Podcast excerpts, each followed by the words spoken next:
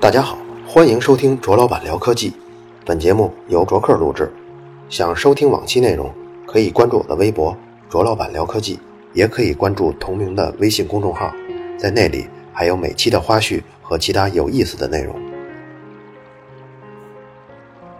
加罗瓦参加这个国民的警察卫队呢，后来干脆就被整体裁掉了。当时卫队中有十九个人就暴力反抗，后来这十九个人全被抓起来了。然后他这个法国，你说也挺逗的，他没有一个高压的集权的统治，没人说了算。这十九个人抓起来十几天后呢，又被无罪释放了。这一放，法国共和党人就庆祝嘛，就好像自己一方获得了胜利，然后举行宴会。这次宴会出席的呢，有好多都是有头有脸的人，最著名的就是法国那个大文豪大仲马。这次宴会中，加罗瓦平生第一次被捕。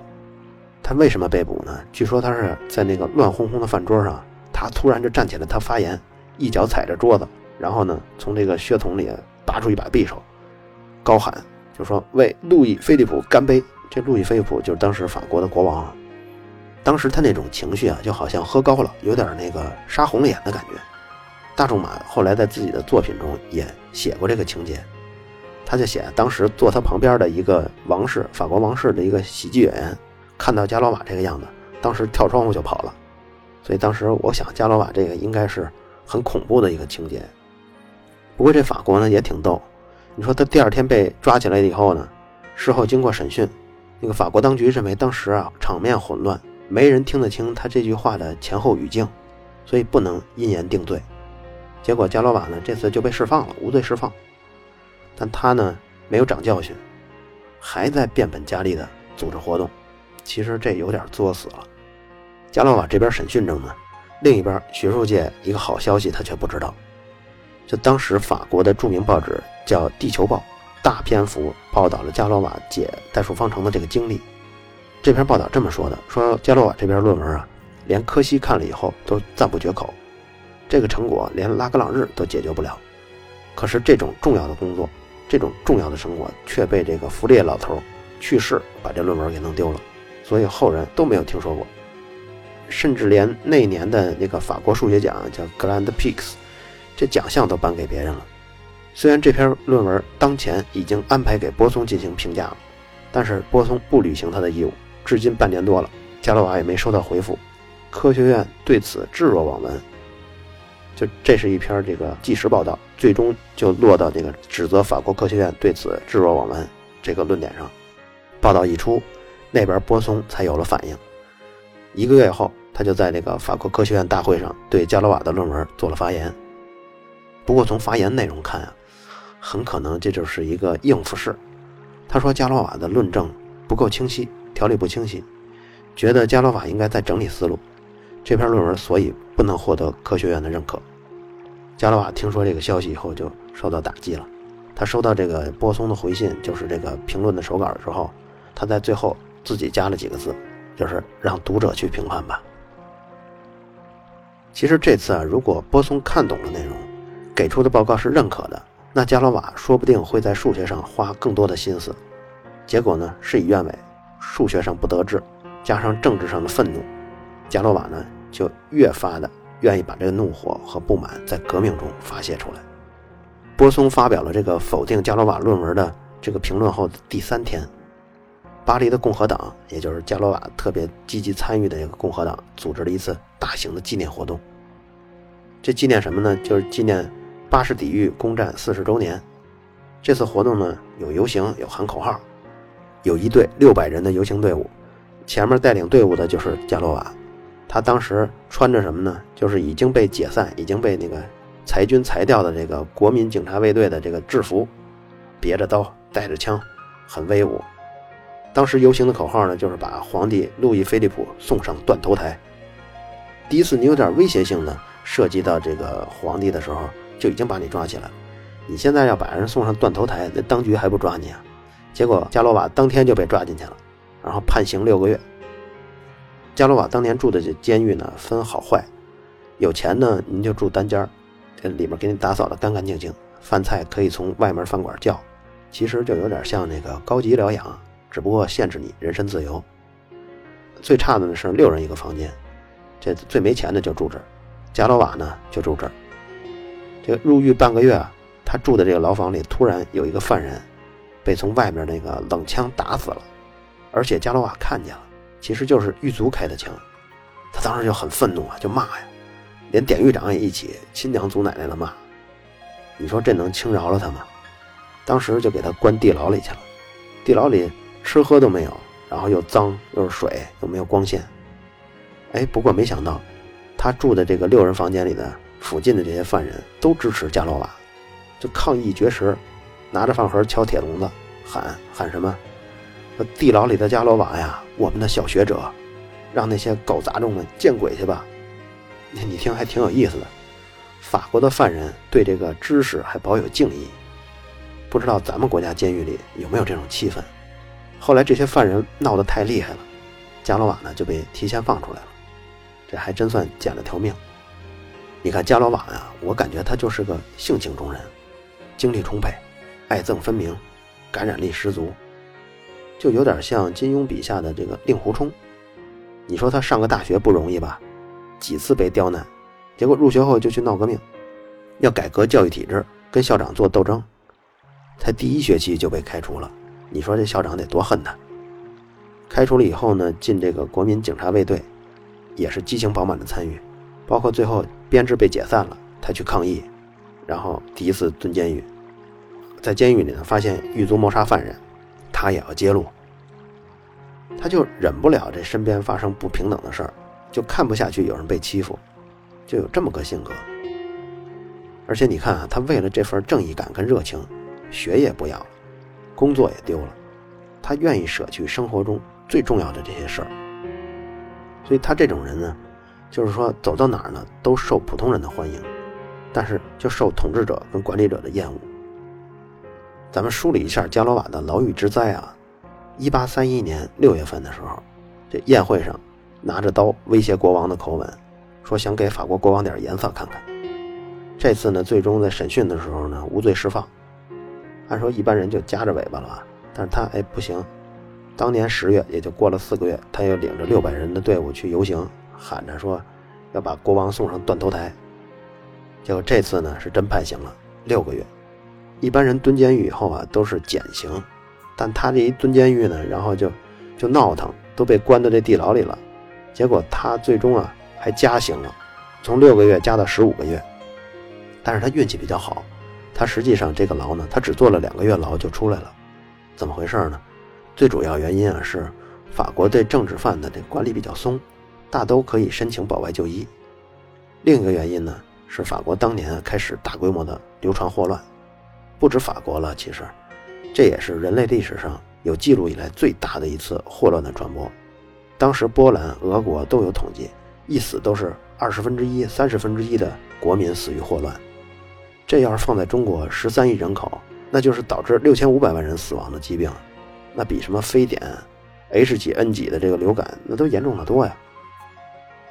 所以那会儿监狱呢，为了这个罪犯别一死一大片，也愿意让政治犯出去治病去。所以这次法外就医呢，都不用交高额的保释金。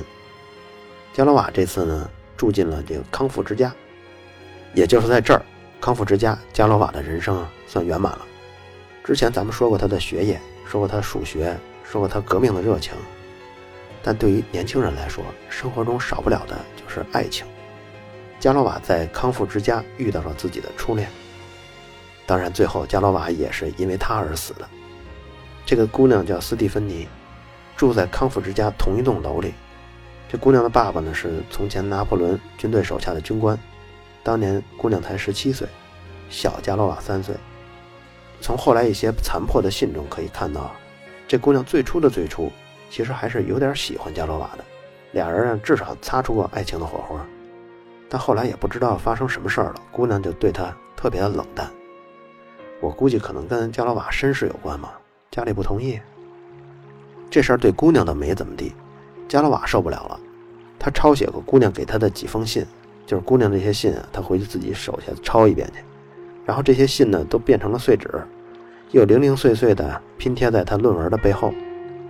我估计就是他思念人家姑娘，人家又不理他，只好把姑娘从前的来信翻出来，看呀看不够呢再抄，这样呢以解相思之苦。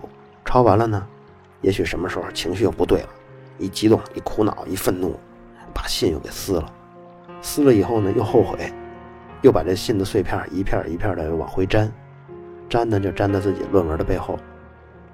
所以从这儿你就能感觉到加罗瓦当时精神上受了多少相思苦啊！如果顺着时间顺序捋啊，后来的信中就可以看到，这个斯蒂芬妮到后来甚至都不想跟加罗瓦做朋友了，普通朋友都不行，干脆最好就一面都不要见。其实这故事发展到这儿呢，加罗瓦在数学上就已经没有进展了。下面这段内容呢，有一点烧脑，但是我觉得也是不得不说，咱们要把群跟群论。和加罗瓦的这个结论，简单介绍一下。咱们一直说加罗瓦创立了群论，群论是什么呢？群论就是讨论群这种代数结构的一种理论。什么是群呢？我们举一个例子，比如对乘法运算来说，如果能满足以下条件：一、封闭性，就是说，如果 a 和 b 属于 G 这个集合。那么存在唯一确定的 c，使得 a 乘以 b 等于 c，而且 c 也属于集合 G。你可能觉得很自然啊，比如说自然数集合中，两个数相乘之后的结果，那肯定还是自然数啊，所以这个自然数仍然属于自然数这个集合呀，就集合 G 呀。所以呢，从这一点上也就说明自然数满足封闭性。但是你要把范围定的小一点呢，你比如说负数，就是正负的负啊，那两个负数乘在一起就变成一个正数了，所以负数这个集合就不满足封闭性，所以仅仅从第一条封闭性来说，负数就是小于零的负数就不是群。第二个条件是结合律成立。什么叫结合律成立？因为在介绍封闭性之前，你记得我说过。对乘法运算来说，这几个关键字，所以呢，结合律呢，也就是说对乘法的结合律。他是这样说的：说集合 G 里头啊有 A、B、C 三个元素，它们可以满足下面这种运算，就是 A 先和 B 相乘，乘完的结果再乘以 C，这个结果等于 B 和 C 相乘之后的结果再乘以 A。谁和谁先乘乘完了以后，再跟第三个元素相乘以后的结果是不变的，这就说明是结合律成立。第三点，单位元存在，就是说存在一个单位元 e，使得 a 乘以 e 等于 e 乘以 a，并且也等于 a，也就是 e 是一个单位元，就相当于自然数中的一似的。一和任何东西相乘，结果都是那任何数。第四个条件是逆元的存在。什么叫逆元呢？就是在这个集合 G 中啊，存在 a 跟 b，那 a 乘以 b 等于 b 乘以 a，并且还等于 e，e 就是之前说的那个单位元，则称 a 和 b 互为逆元素，简称为逆元。那比如说有理数中呢，三分之一和三相乘，就等于三乘以三分之一，它们相乘的结果呢都是一，就都是这个单位元。以上四个条件，也就是说同时满足封闭性、结合律成立、单位元存在、逆元存在这四个条件同时满足的时候，这个集合 G 对于乘法运算就构成了一个群。你要是不信。可以试试自然数对加法运算能不能构成一个群。你还可以试试整数对除法运算能不能构成一个群。结论是前一个能，后一个不能。好，知道了什么是群以后呢，我们还要知道一个概念，叫置换。其实说到这儿已经稍微有一点难度了，因为我们这个节目是音频节目。大家呢就只能补脑了。我们举一个最简单的例子，比如说有 A、B、C，那么对于 A、B、C 来说，它要前后排列的话，一共有多少种可能呢？没错，就是有六种可能。这个六是怎么得出来的呢？就是说，如果我在第一个位置排上一个元素，我有几种选择呢？三种，对吧？然后第一个位置已经排好了后，我在第二个位置上，我还有几种选择呢？那只剩两个了，所以就两种选择。那么最后一个位置呢？我排谁呢？只有一种选择。所以 A、B、C 这三个元素排列组合的种类一共有三乘以二乘以一，就是六种。那么对于五个元素呢？五个元素的排列组合一共有多少种呢？对呀，那就是五乘以四乘以三乘以二乘以一，就是一百二十种排列。所以对于 n 个元素来说，它们所有的排列方式就是 n 的阶乘这么多个。如果下面你这么考虑，把 A、B、C 这个顺序固定，然后这六种排列顺序都对照 A、B、C 这个顺序来观察，是可以看作把 A、B、C 通过某一种换位的方式来形成新的顺序。这种换位就叫做置换。对于三个元素的集合来说，置换有几种呢？六种，没错。把这六种当做一个集合，每一种置换都用一个符号来代替，你去验证这个集合中的六个元素，你就会发现它们满足四个条件：封闭性、结合律、单位元跟逆元。所以这种置换来说，它们就是群。群中有多少个元素，就叫几阶的群。我们举的这个例子中是一个六阶的群，n 个不同的元素。就有 n 的阶乘种置换，这些置换构成的群的阶是 n 的阶乘。理解了这些以后，我们把它放在一边，再来看下一个概念，叫子群。就是说，一个群中啊，某一部分元素组合在一起，它仍然可以满足群的四个条件，就是封闭性、结合律、单位元跟逆元。那么这些元素就是这个大群中的子群。比如咱们刚刚举例的。A、B、C 的例子中，就存在三个子群，它们的置换动作是一样的，就是任意选择一个字母保持不变，另外两个字母互换一下。你可以想一想，这三个子群呢，每个群都有两个元素，第一个元素就是刚才我们说的保留一个字母，然后另外两个字母换一下；第二个元素就是保持恒定不变，是这两个元素。这两个元素形成的子群的阶是多少呢？没错，有多少元素就是有多少阶嘛，所以就是二。如果我们用子群的阶数去除以母群的阶数的话，就会得到一个数，我们就叫它指数。这个例子中呢，就是六除以二等于三。拉格朗日呢曾经证明了有限子群的阶总能等分有限母群的阶，什么意思呢？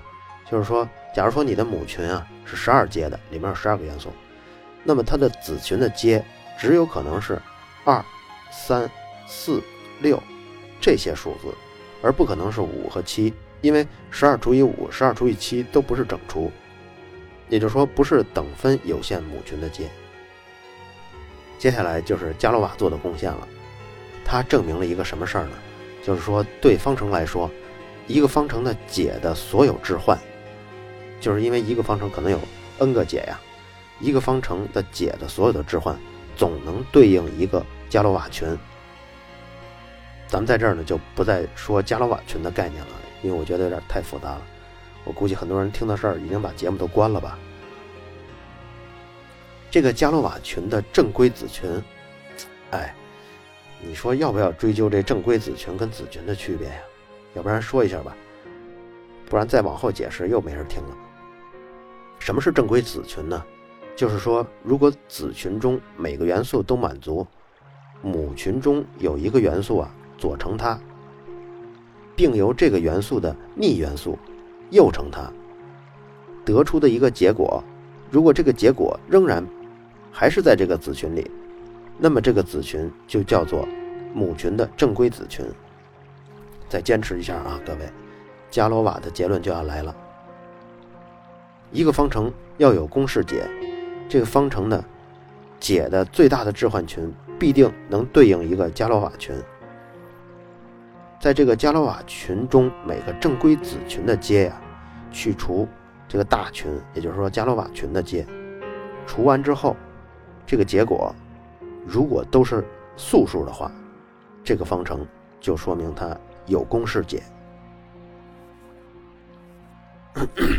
不知道大家明白没有？就是说，伽罗瓦群啊，是正好能对应一个方程的所有解的置换群。这个伽罗瓦群呢，是一个特别大的群。然后在这个特别大的群里头呢，你去找它的正规子群的阶，它可能有正规子群，也可能没有正规子群。把所有正规子群的阶都求出来以后，这个阶呢，去除伽罗瓦群的阶，就是一个数字去除了。只要得出来这个数字呢，这叫指数。这个指数如果全部都是素数的话，这个方程就存在公式解。什么叫素数呢？就是除了一跟它本身以外，没有其他数可以整除它。素数啊，也叫质数。咱们举个例子来说吧，比如一般的三次方程。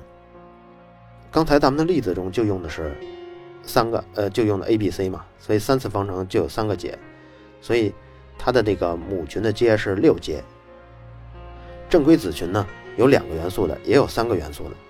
不管它是两个元素还是三个元素，六除以二等于三，对吧？六除以三等于二，这二和三无论如何，它们都是质数，所以三次方程是存在公式解的。我也会把三次方程的公式解放在微博跟微信公众号中，大家可以看一下。这是一个特别特别难背的东西。这也是为什么咱们中学老师没有把三次方程让咱们解的原因，就是因为它的通解太复杂了，太长了，就是。但是对于五次方程，我直接说结论，就是五次方程所对应的伽罗瓦群的阶是多少呢？是一百二十阶。这个伽罗瓦证明了，就它肯定会存在一个一百二十阶的群来对应这个所有解的置换。这个群中会出现两个元素的正规子群。就是在这个一百二十个元素所组成的群中，至少会有两个元素能组成正规子群。所以呢，如果用一百二十去除以二，就是一百二十阶嘛，除以两个元素的正规子群的阶就是二嘛。一百二十除以二就会出现六十这个数字，而六十不是素数。六十除了一跟它本身还有六啊、十啊、二啊、三啊、二十啊、三十啊，这都是它的因数，所以六十不是一个素数。所以，一般的五次方程没有公式解。但是这要看一般五次方程的系数。对于有些系数来说，这个群中的正规子群的阶除以这个一百二以后呢，所有的指数全都是素数，那么这个五次方程就有公式解。好了，关于伽罗瓦判断五次方程何时有公式解，何时没有公式解的这个结论，我们就介绍到这儿。这仅仅是一个结论，而实际上伽罗瓦是需要把这个结论整个过程都证明出来的。所以，对于伽罗瓦的证明过程来说，也许只有感兴趣的人才会去关注。我觉得可能就过于复杂了，不会在这个节目中介绍。任何人讲到伽罗瓦，都要谈一谈他离奇的死亡。如果各位听过前三期解五次方程的故事后，就会发现，在这条路上有两个非常相似的年轻人。加洛瓦和阿贝尔，他们少年时期呢都是单亲家庭，然后在上中学的时候都遇到了伯乐，而且他们都在同时解决一个问题，而且他们都被法国科学院这种保守制度所累，尤其他们都遇到了柯西，这柯西把俩人的论文都弄丢了，而且两个人在爱情上都不顺利。阿贝尔至死也没有体验过女人，加洛瓦也差不多。加罗瓦是住进康复之家之后两个月，也就是五月三十日，和对手进行手枪进行对决的时候身亡的。五月二十九号，他写了三封绝笔书，一封是给共和党人的，信里这么写：“我将作为，我将作为一个下流卖俏女人和两个被他愚弄的人而牺牲，我生命的火花在一件可悲的风流韵事中熄灭了。为什么要这么无聊的死去啊？”苍天作证，我已经极力试图拒绝这场决斗了，但还是迫不得已要接受挑战。第二封信写给两个好朋友，说两个爱国者向我发起了挑战，我不可能拒绝。请原谅我没有通知你们俩。你们的任务很简单，你们要为我证明我是违背自己意愿参加决斗的。也就是说，我已经用尽了一切和平的方法想解决这件事儿，但是我失败了，我不得不去决斗。第三篇文章是和数学有关的，他写给了他的挚友叫奥古斯特，这么写的：他说我在分析上有了某种新的发现，首先是光，首先是关于方程理论的，剩下都是关于积分函数的。方程理论中，我已经研究了什么条件下方程可以用一个公式解出来。这已经给了我们机会，让这门理论更加深刻。即使方程没有公式解，也可以描绘出这个方程解的所有可能的变化。我的所有数学成就都在这三篇论文中。然后呢，加罗瓦就开始写细节了。他补充了几个新定理。文章快结束的时候写道：“你知道，亲爱的奥古斯特，这些题目并非我研究的全部。我没有时间了。我的思想在这些领域中没有得到充分的发展。”而这些领域是如此的广阔。正文的末尾，他请求奥古斯特，请你公开向雅各比跟高斯请教，并请他们对这些想法的重要性而不是正确性做出评论。这样，即使我出错了，之后的人也会对这个领域引起足够的重视，热情地拥抱你。他这封信最后有一些注释，就比如说这个公式从哪儿出来的呀？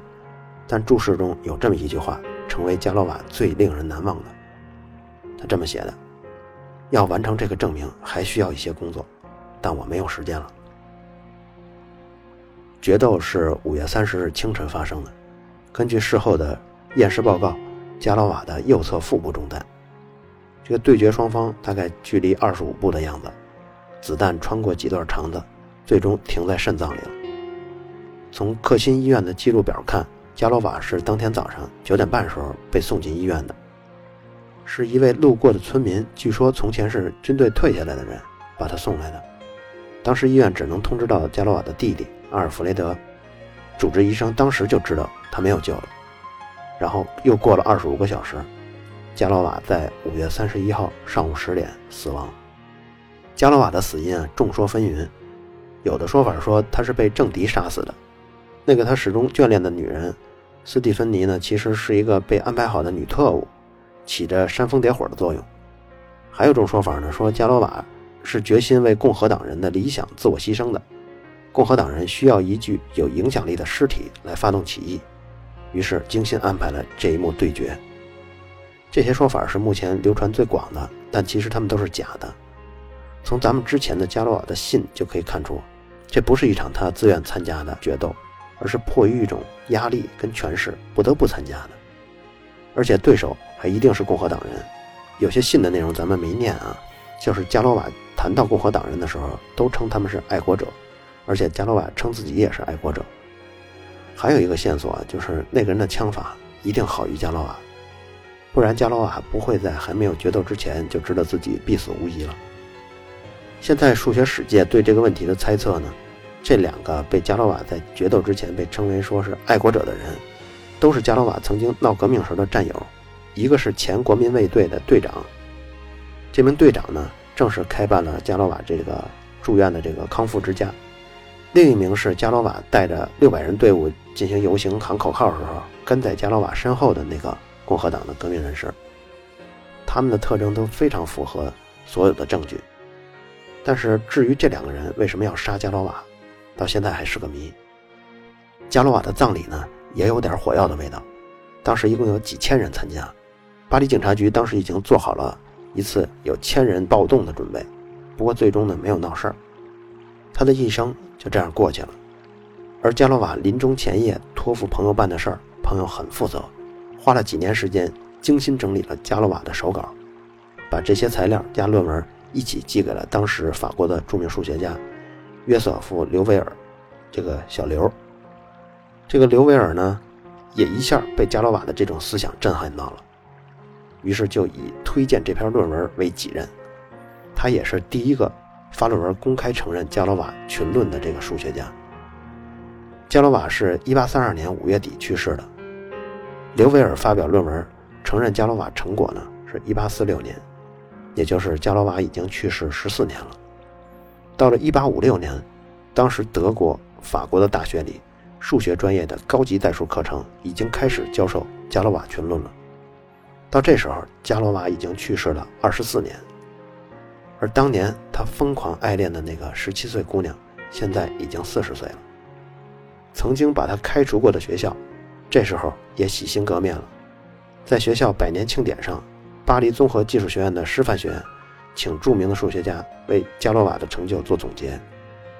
在伽罗瓦去世七十七年后，也就是一九零九年，这所学校的校长来到了伽罗瓦的墓前。献上了一份特别的敬意。他站在加罗瓦的墓前发表了讲话，题为“我的过失”，是这么说的：“因为我在师范学院所处的位置，我拥有在这里演讲的荣誉。